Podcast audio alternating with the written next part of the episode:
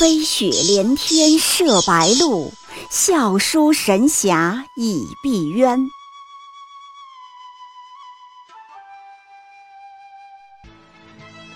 如果说古龙的小说像冰水，越喝越觉得心寒，写透了人情凉薄，那么金庸的小说就像烈酒，起初苦涩艰深，入口醇厚，回味无穷。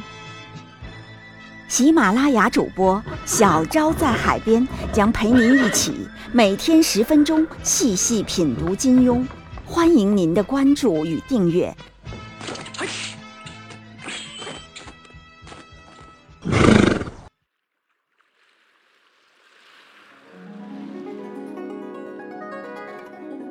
第五十八集，东方不败到底是不是非造反不可？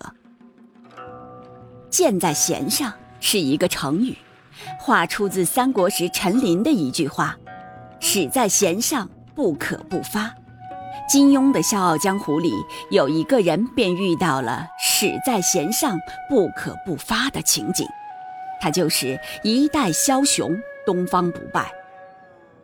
在一场惊天逆谋之中，东方不败作为日月神教的光明左使，猝然一击，打垮了教主任我行，窃取了大位，并且将任我行囚禁在西湖牢底，长达一十二年。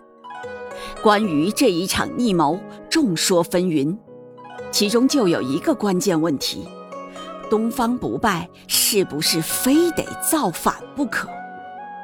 他当时面临的是什么处境？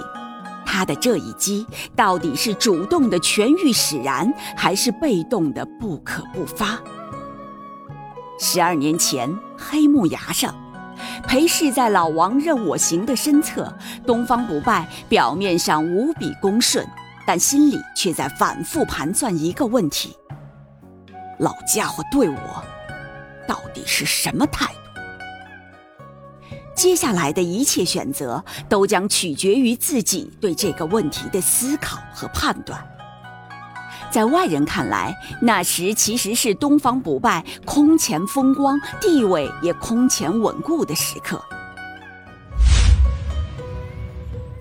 首先是最大竞争对手向问天的垮台。东方不败是光明左使，教中第二人。其最大的竞争对手教中第三人光明右使向问天已然失宠，在触怒教主后不辞而别，自绝于神教。对手自爆，以毒容存，焉能不风光？其次，是他的继承人地位已近乎以法定的形式被确认。任我行刚刚传了他《葵花宝典》。这是神教的镇教之宝，历来均是上代教主传给下一代教主的，从无例外。任我行此举，等于是明确释放了要东方不败接班的信号。东方不败又岂能不满意？第三，就是教主任我行已经无心教务，毫无恋战迹象，似乎随时都要交班。亲历者回忆，那时任我行日常已然是浑浑噩噩、神不守舍，一副心不在焉的模样。一应大权都交了给他，早就干得不耐烦了。东方不败又何必着急呢？面对这样三大利好，他本该胸有成竹、气定神闲才对。要做教主，慢慢等下去就好了呀。人人都有这般疑惑，就连任我行后来也自沉疑惑。他为什么这样心急，不肯等到我正式召开总坛，正式公布于众呢？然而，外人毕竟不是当事人，不能看清当事人心中的谜团。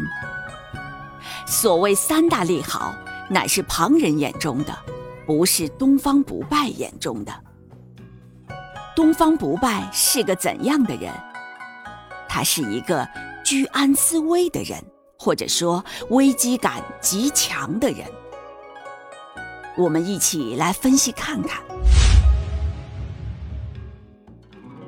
先说第一大利好，向问天的倒台。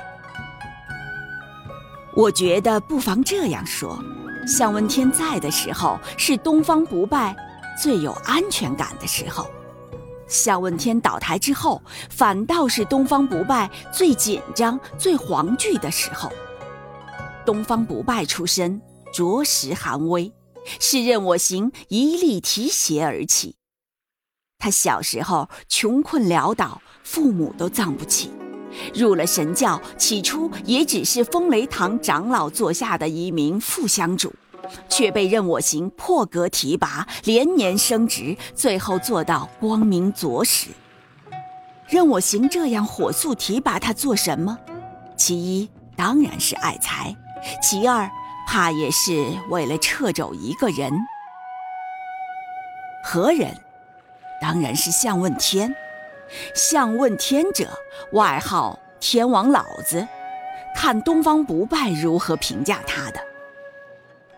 日月神教之中，除了任教主和我东方不败之外，要算你向问天是个人才了。如此文武兼备、桀骜不驯的人物，岂能不制衡？什么王能放心麾下处着一个天王老子？故此，左使的存在是制衡右使的，右使的存在也是制衡左使的。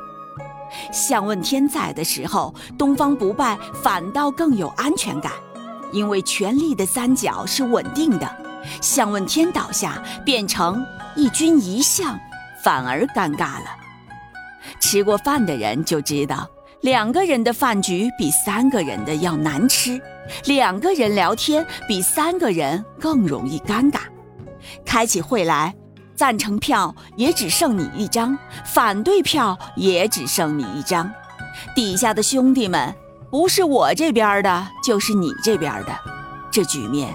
你体会一下，要多尴尬有多尴尬。独相必疑，你眼下要承担君王所有的狐疑、所有的防备、所有的忌惮了。更让东方不败捉摸不定的，还有任我行忽然变得浑浑噩噩。倘若这教主过去一直都是浑浑噩噩，那也罢了。可他过去偏偏英明睿智，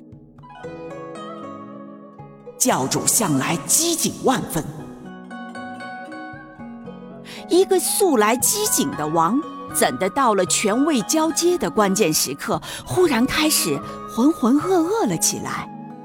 这样的浑浑噩噩，岂非比精明能干更使人恐惧百倍？东方不败当然要认为任我行是假装痴呆，一切的昏聩都不过是试探，让你小子现原形。浑浑噩噩既然可以是试探，传葵花宝典当然也可以是试探，是交敌之心，长敌之志，至少东方不败会这么认为。在政治游戏中啊。猜疑是最具穿透性和破坏性的力量，哪怕开始只是一条细细的裂缝，也能吞噬最坚固的承重墙。臣之疑君，君之疑臣，是一对量子纠缠、鬼魅版的超距关系。在所有政治人物的关系中。你不一定能及时感知到对方的温情、信任，但往往能在第一时间感觉到对方的猜疑。在任我行猜疑东方不败的瞬间，东方不败便感知到了；反之呢，任我行亦然。所以说，在外人眼中极荣宠、极稳固的东方不败，其实已经陷入了困境。我给他概括了几大困境：第一，叫做演技困境，这是宁臣老去之后的必然困境。就是之前演的那一套，如今渐渐演不动了。在过去漫长的时间里，东方不败一直对任我行毕恭毕敬，扮演了一个跟得最紧、拍得最用力的角色，面子上对教主十分恭敬，什么事都不敢违背。这是东方不败发迹的重要诀窍之一。但随着时间的推移，再好的演技也势必陈旧。长时间没有创新，任我行对这一套就会倦怠，会腻烦。历史上许多权臣都是陷入演技困境而被嫌弃的，比如明代的严嵩就是如此。该给的我都给你了，而你却谄媚的没有过去起劲儿了，甚至。套路了，敷衍了，王自然就要心生嫌恶。第二个困境叫新人困境，或者说是后起者优势。新人总是不断崛起的，年轻人学东西很快。你东方不败的这一套被新人学会了，并且操练的比你更卖力，花样更多，那教主就可能会主意新人。第三，叫做隔阂困境，什么意思呢？隔阂风景总是更美。向问天在的时候，任我行讨厌他骨梗刺头。更喜欢东方不败的顺从，但眼下向问天走了，被放逐了，王却可能反而念起他的好了。举个例子，张九龄在唐玄宗身边的时候，玄宗觉得他很烦，蛮不喜欢他；等张九龄走了，玄宗就天天念叨他真香啊。人心总是如此。以上的困境都还仅仅是困境，还不能让东方不败下定破釜沉舟之决心。任何重大决定都是要计算性价比的，不像愚人街头巷议，干他娘的，说的简单。能促成政治上之果决行动的，往往需要一个关键诱因。对于东方不败而言，这个重大诱因。就是任盈盈，小姐一天天长大，越来越聪明。任盈盈的才华渐渐显露，虽然年龄还小，却日益呈现出接班的素质和潜力。任我行自然会感叹：此儿果然英明泪我！再千言十日，接班的也许就是任盈盈了。那时候，东方不败该何以自处？更让东方不败惊惶的是，任盈盈无意间揭开了一个盖子。那年端午节晚宴，任盈盈忽然在席上说了一句话：“怎么咱们每年端午节喝酒，一年总是少一个人？”能参加端午宴的，当然都是核心高层，何以一年少一个人？都是被东方不败剪除了。早一年，东方不败处决了好长老；再早一年，在甘肃不明不白的死了邱长老；再先一年呢，文长长老被革出教，受正教高手围攻而死。这些被辣手剪除的，都是任我行的羽翼，而幕后肇事者，自然都是东方不败。此节被任盈盈点出，任我行哪怕再糊涂，又焉能不明白、不警醒提防？两个顶级人物的举语和决裂，有时候都不必因为什么大动作，只要小动作就可以了。还记得《射雕英雄传》吗？铁木真和扎木合兄弟俩决裂，扎木合挑明了说：“你不断派人来诱惑我部下，要他们投靠你，当我不知吗？”铁木真一听这话，当即便明白。你既已知道此事，那我俩便永无和好之日。类似这等的小动作被查知了，大家都永无和好余地。更何况剪除王驾亲信之大动作，两人焉有和好之日？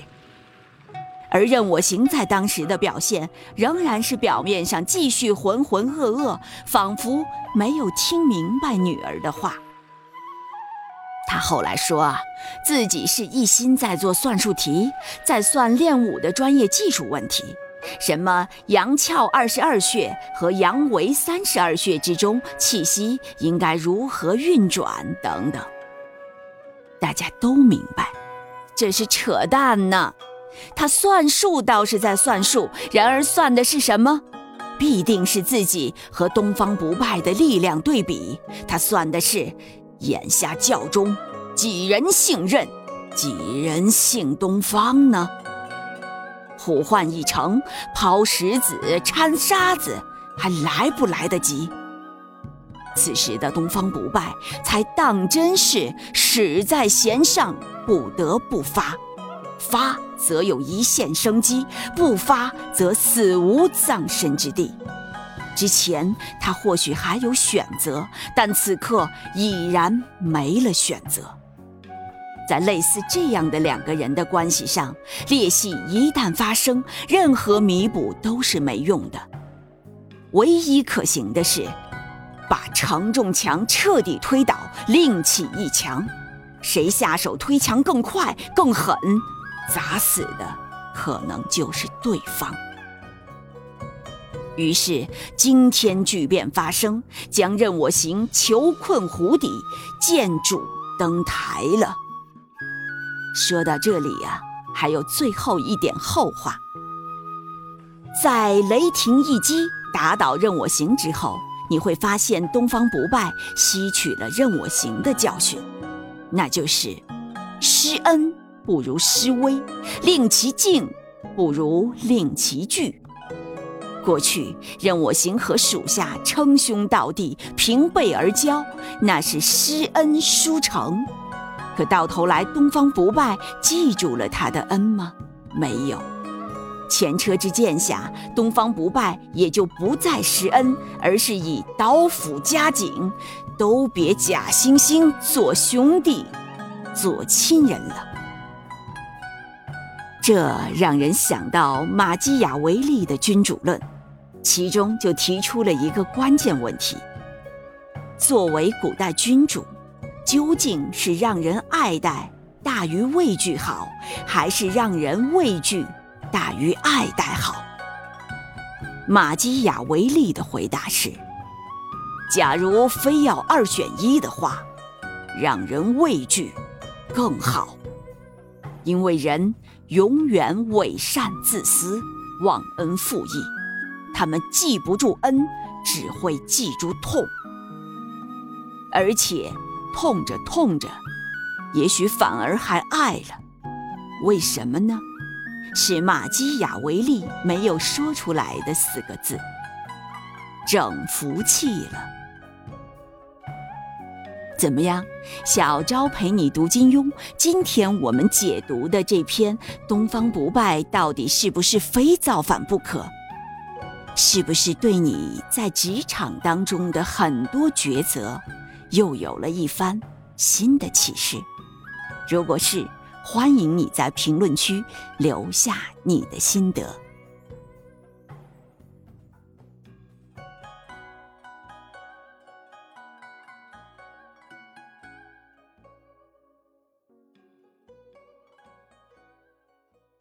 喜马拉雅主播。小昭在海边将陪您一起每天十分钟细细品读金庸，欢迎您的关注与订阅，每晚八点更新一集，不见不散。